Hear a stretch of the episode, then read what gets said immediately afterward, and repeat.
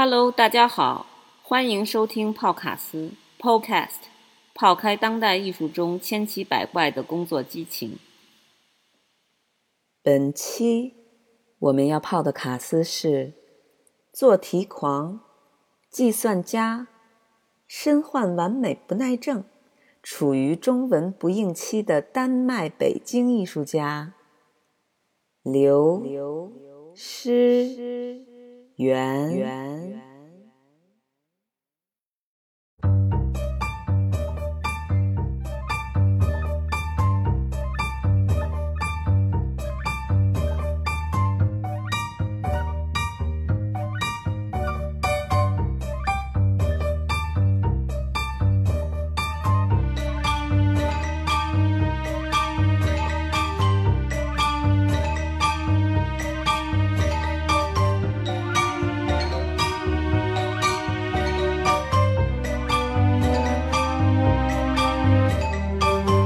在的我是堆垒起来的。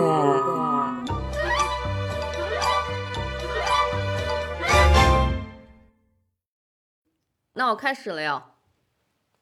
大家好，我是刘诗媛，现在生活在丹麦哥本哈根。我是一个影像工作者，但是这里的影像是指的静态的和动态的。对我喜欢图像，因为我从小学八岁的时候就开始正式的去上摄影课了。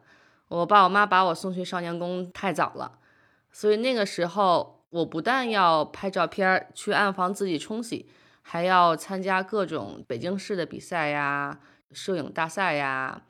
但是那个时候我就不明白那些获奖作品它好在哪儿，可能现在我也会。对这方面有发问，这就为什么我没有成为摄影师。我觉得可爱的地方是，我现在还在用镜头创作，像是一种合作方式一样，这个是我喜欢的地方。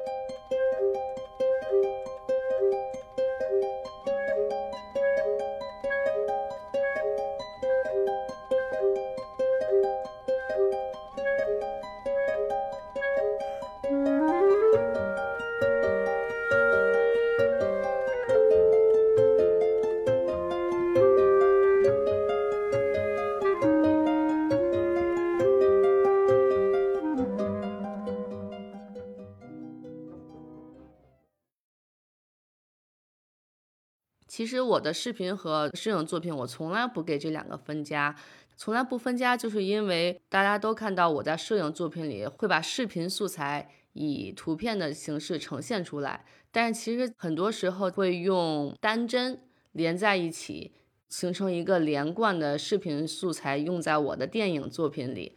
所以其实怎样制作图像，并不是两极化的。对于我来说，并不是说是一个静止的图片或者是一段视频。我觉得图像就是图像，最终的问题还是我们怎么看，我们能看到什么。嗯，其实我最早把一段视频的那些竞争图像陈列出来，并没有考虑让大家看到里面的每一张图片。抽帧那是王家卫做的事儿。他会在一秒当中选取那几帧最重要的、最美的，用于他的影像作品。所以我从来不抽帧，我也不进行选择，我只是想在真实的一段影像里呈现出比真实更真实的真实，使它变得超越了我们的认知。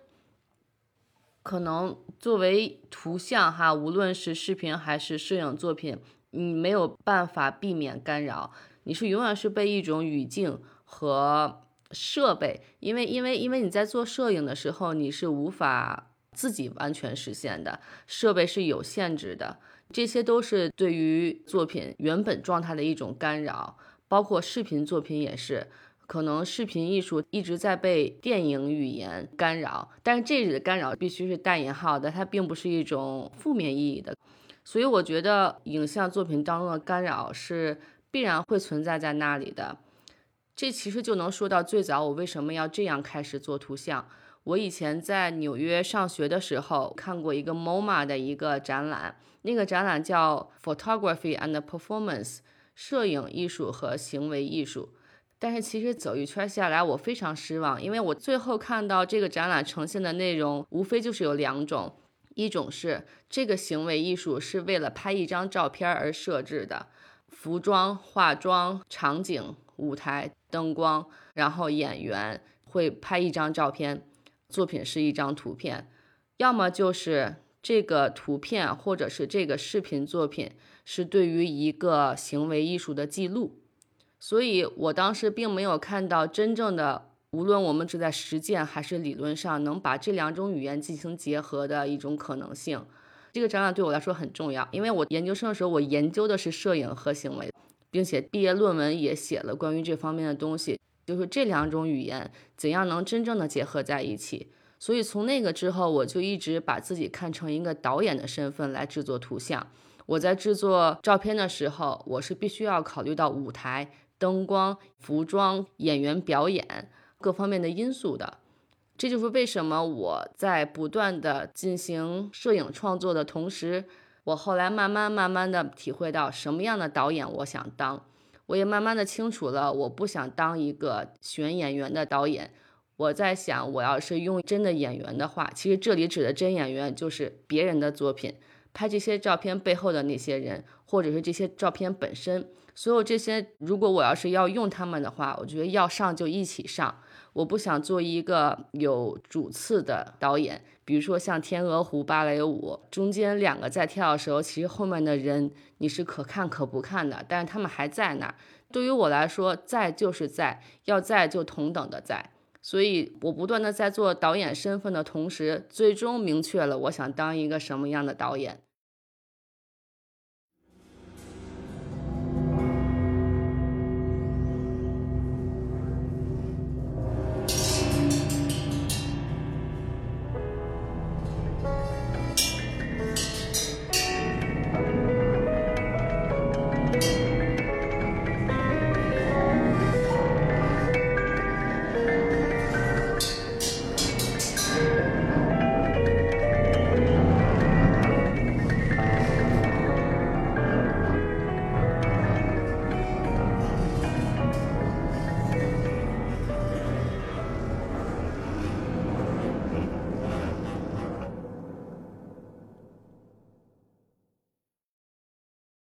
这组作品的题目叫三十六度七，其实很明显就是我们正常人类体温，我们人本身应该有的温度，应该有的样子，不能冷一点，也不能热一点。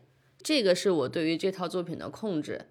所以其实每件作品都是跟人性相关的，在一个全球不同文化情况下人性的一个平均数的一个状态。但是其实我们又知道，当我们在做分析学的时候，对某个现象进行分析的时候，想得到一个具体的数字，我们会算平均数。其实平均数是最不具代表性，也最不客观的一个数字，因为它既不能代表群体，也不能代表个人。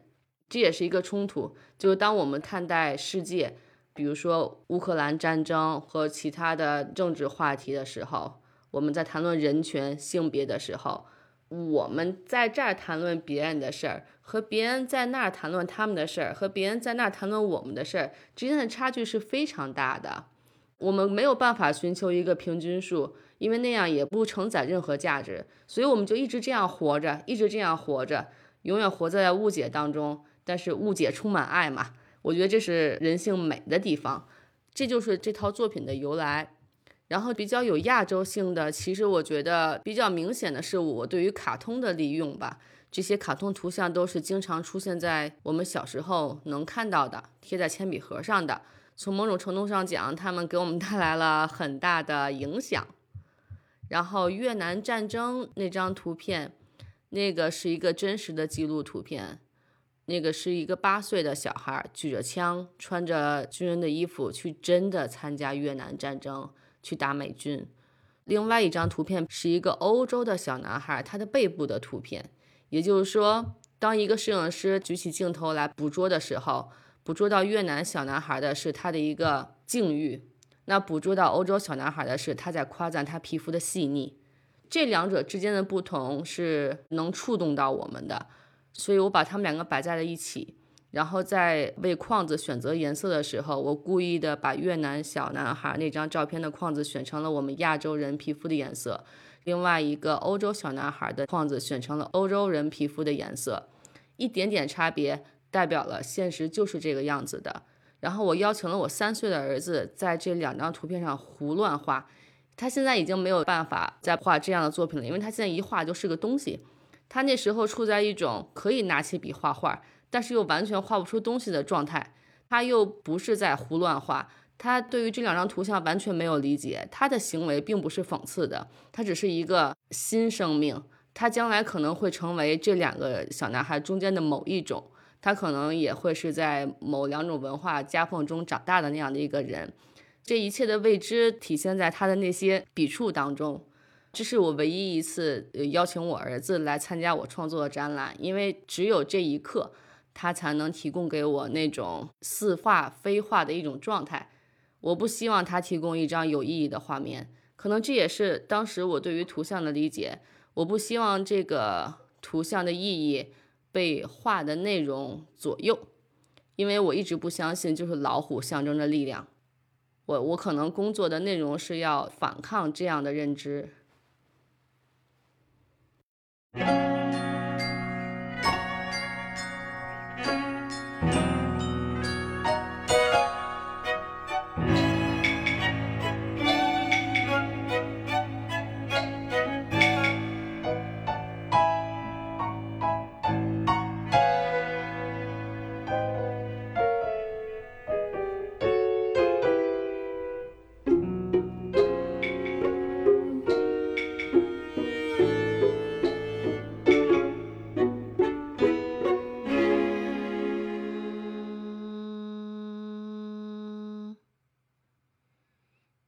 因为我以前上学的时候最喜欢的就是数学，但是因为学艺术就不能选数学，不能选理科，只能选文科，所以我也是一个受害者，我就放弃了我的数学的学习。我那会儿真的很喜欢，我觉得练习本上的题我都做完了还不够，我就自己编题编难题，然后发给同学去做。那时候特别小，我还记得我跟他们说，我说要是做不出来就过来问我哈，没关系的。做数学真的给我很大的快乐，我的头脑一直在算，到现在也是做作品的时候、生活的时候，我一直在算。泡泡他知道，我上次告诉他我在丹麦我要交百分之五十的税，这是我特别，一直是我特别，哼，就是这样的一种感觉。对，我的收入呢有一半要给丹麦政府，所以我是不得不算。我总是在算，比如说我交的百分之五十的税里面，政府会拿出多少来用于丹麦人的失业险？失业险就是你在不工作的时候给你的保险，保证你有一个 OK 的生活状态。那这儿的年轻人是不是真的需要拿失业险，还是他们毕业之后懒得去工作，只想每天吃牛角面包、喝咖啡，然后看看书、写写东西？如果要是这样的话，那我就真的更愿意把我的钱留给中国真正需要帮助的年轻人，尤其是在疫情之后的这个状态。所以我每天都在算，我不得不算这儿的这儿的人，他们交高税率是因为他们不用赡养父母，他们每交的一笔税里面有一部分会用于老年人的医疗，所以他们在交税的同时，也在为自己的长辈攒钱。但是我不一样啊，因为这儿的政府不会把我的父母计划在这个之内的，对吧？所以说，从一定程度上讲，我的税里面应该用于赡养我父母的那部分没有得到实现。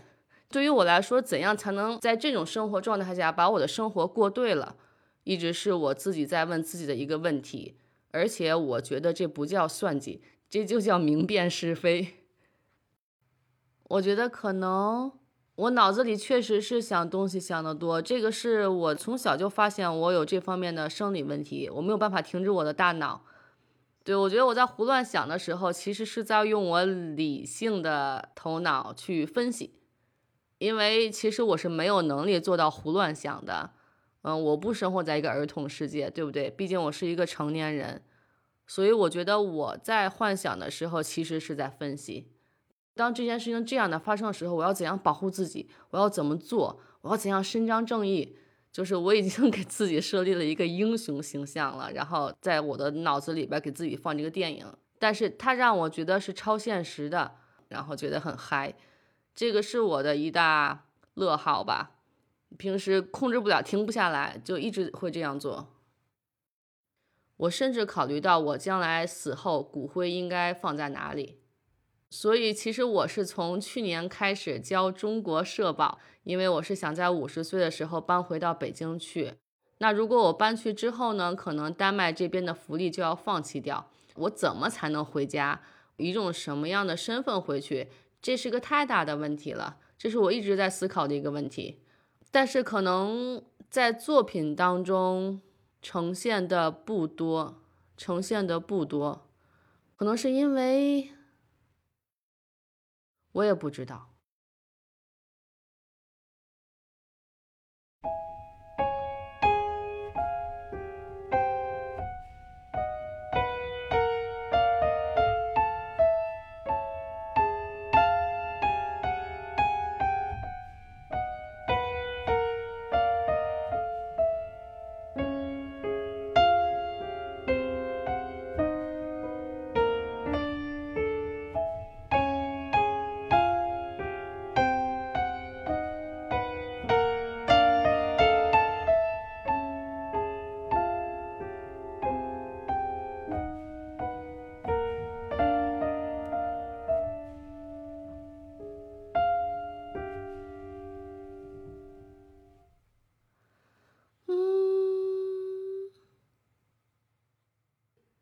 除了艺术家的身份之外，我还是一个活生生的人，对不对？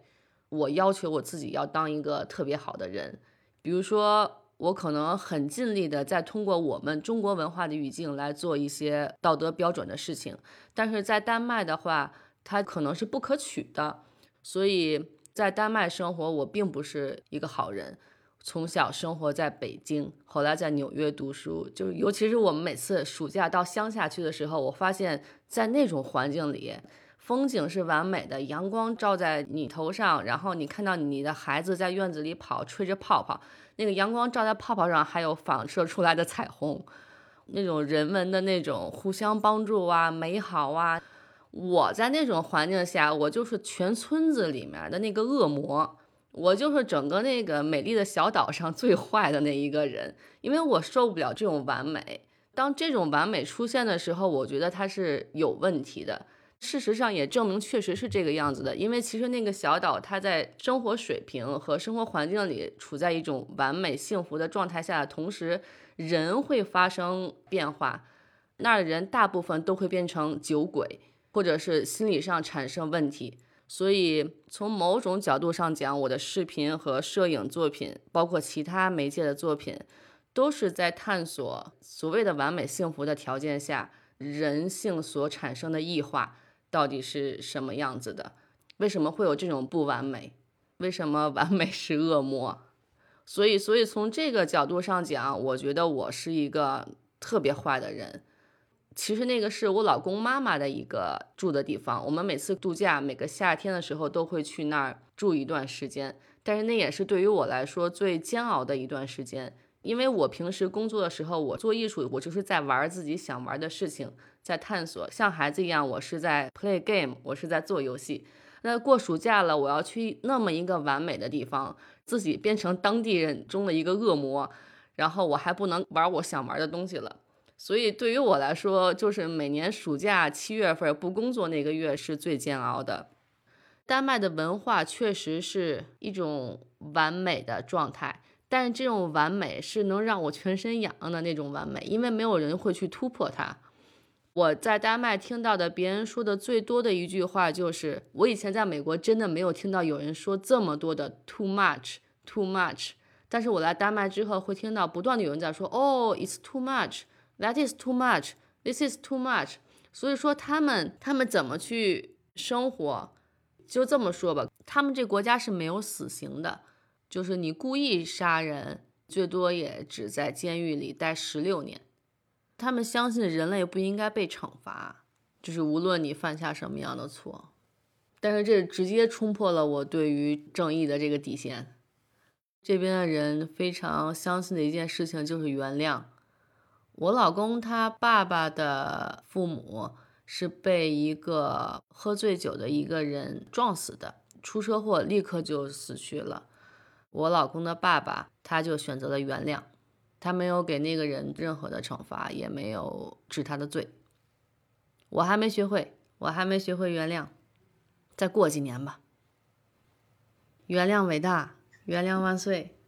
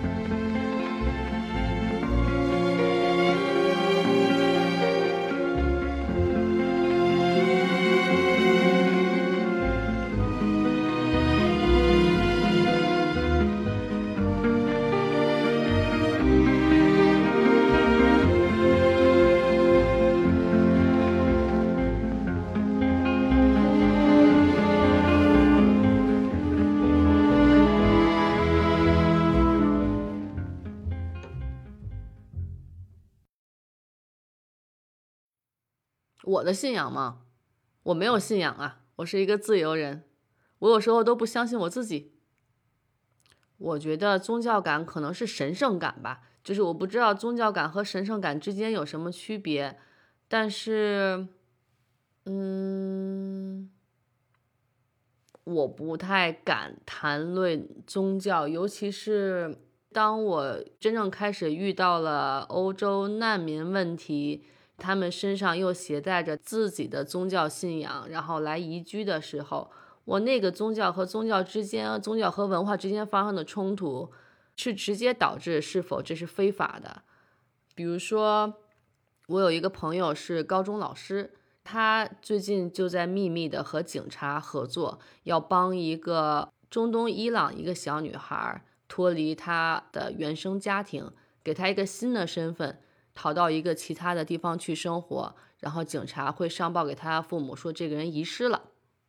这个其实是直接关乎到他原本的宗教给他带来的生活影响的，因为他的父母会逼迫他嫁给他的表哥，他拒绝了之后呢，他父母有要把他杀害掉的这个这个意图，所以所以可能当宗教信仰被放在一个新的语境。或者是一个文化背景之后，它是否还能成立？我觉得这是非常复杂的，我可能了解的也不够多，所以我也不太敢谈论。但是我想说的是，宗教信仰永远不只是宗教信仰，就好像生育也永远不可能只是生育一样。因为当我们在谈论生育的时候，可能关注的是你变成母亲了啊，你这个疼痛感，你那个生了孩子了这个过程，或者是那样的感受。但是其实，当你谈论生育的时候，不可避免的，你要问一问，这是什么的结果？可能在很多的情况下，这是强奸的结果，或者这是一种不得已的结果。真正爸爸妈妈互相相爱，然后拥吻，然后生出来孩子，这个可能性其实是非常少的。所以在上次我有一个朋友采访我谈论生育这个问题的时候，我们就聊到，生育永远不可能只是生育。它掺杂着太多的其他的因素了，但是其实回到最终还是人，什么是重要的？这个生出来的人是重要的，和生这个人的那个人是重要的。我们永远要关心的是人类本性。我觉得宗教也是一样的，宗教永远不可能只是宗教，而一个宗教也永远不可能完全的与另外一个宗教脱离。所以这只是我觉得我能说清楚的地方，但是具体的是非问题，我可能也说不太清楚。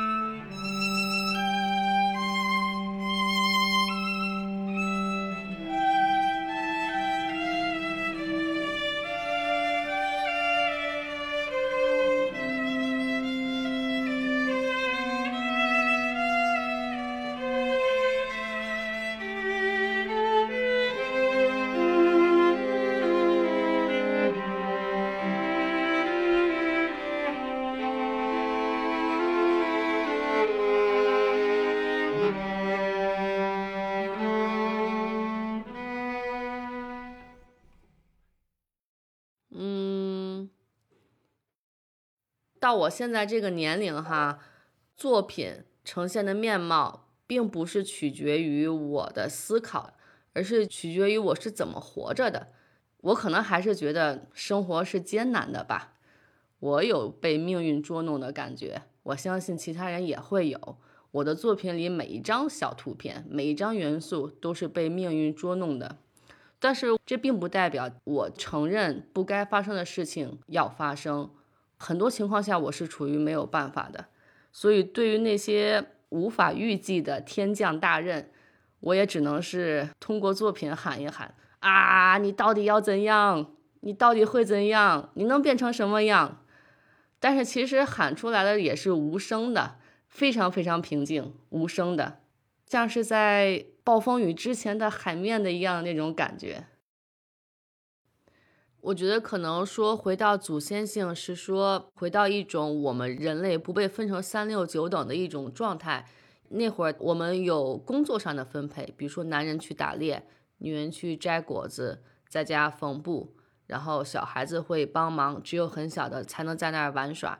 工作上的分配是有效的，是明确的。但是，并不是说要把人分成高级和低级两种不同的状态，这可能是我希望大家能看到的诗性的地方，回到一个不能说是原点，但是是一个新的开始的一个地方吧。可能是我们都要面对一个要审视自己，要重新开始的一个状态，回到原始状态。我们在想生存的时候，是件非常非常算计的事情。现在是几点？我们是否就是要预防野兽来偷我们的食物？他们会几点到？然后我们要几点搬到树上去？早上几点之后我们可以下来打猎？之后吃剩下的肉，在几天之后会腐烂掉。我们要在猎豹来之前，然后把它们做成风干肉。这种为了生存目的的算计，其实是一种很单纯的努力。这种单纯努力，我觉得很善良，也很美。因为其实我们在经历了这么长时间的超越，突然间回归到一种你要考虑怎样生存，最重要的话题就是你怎样能活下去。这个一直是围绕在我们身边的，只不过我们以前把它给忘了。但是其实当事人，就当你正在经历这个可怕的经历的时候，你总是简单的在想我怎样去应对，除此之外也没有什么别的感受。所以，可能这就是为什么我儿子学历史，在讲到一九年到二二年新冠的这段历史的时候，他们觉得哇，真的不可思议，好可怕。但是对于我们来说，我们正在经历，其实我们唯一能想的就是我们能做何反应。所以，我觉得动机是比任何事情都重要的。然后，幽默感吧，我觉得一直我们没有提到的就是作品当中的幽默感。我觉得幽默感其实还是非常非常重要的，所以我觉得这可能也是我一直想达到的一种状态，就是我怎样控制我作品里面的黑色幽默，不能让它成为一个哈哈大笑的状态。这种幽默应该是有点悲伤的，但是也不能让别人哭出来。这就是为什么我在我的展览里，我就别人问我什么样的时候，你作品就是完成了。那我觉得应该是这件作品它又漂亮又丑。又能让观众信服，但是还要雷倒他们，所有东西都反着来的这种状态下，作品才算是真正的完成了。我突然想问一句，你觉得你是一个过于严肃的人吗？我不是啊，我下辈子肯定是要当笑星的。我只是在说中文的时候比较严肃，我比较敢用英文去开玩笑，大家都会笑。用中文我就我就没有自信嘛。因为这么长时间没回去了，现在都已经三年回不了家了，所以我可能怕那个自己已经是落伍了、脱节了。就是我自己觉得好笑的东西，别人早就已经笑过了，这是一件很伤心的事情。对于我来说，我觉得我自己的幽默感已经不合时宜了，所以我才装的这么严肃。不过我还是非常非常想当想当一个笑星的。但是我确实觉得我我用中文是做不好的，就只能下辈子再做这件事情了。事情了，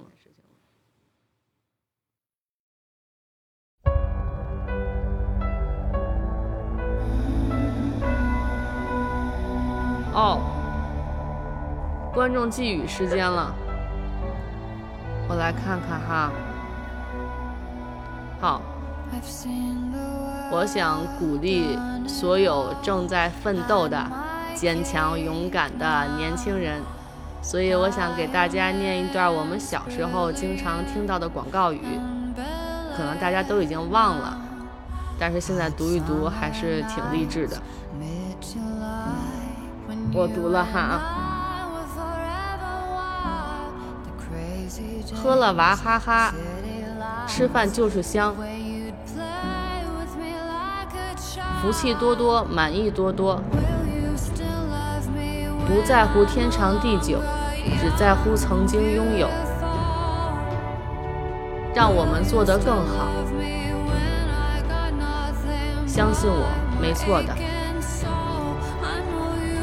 没有最好，只有更好。今年二十，明年十八，这个是希望大家能永远美丽。一缕浓香，一缕温暖，这个好像是黑芝麻糊。人类失去联想，世界将会怎样？这个现在看答案就是世界会有苹果。然后我还要给泡卡斯打一个广告，最后是我们的广告语：听了泡卡斯，夏天不再炎热，是因为我这期节目太冷了。哈哈哈！我说完了，听众们再见，再见。不要给我写微信，你给我写信。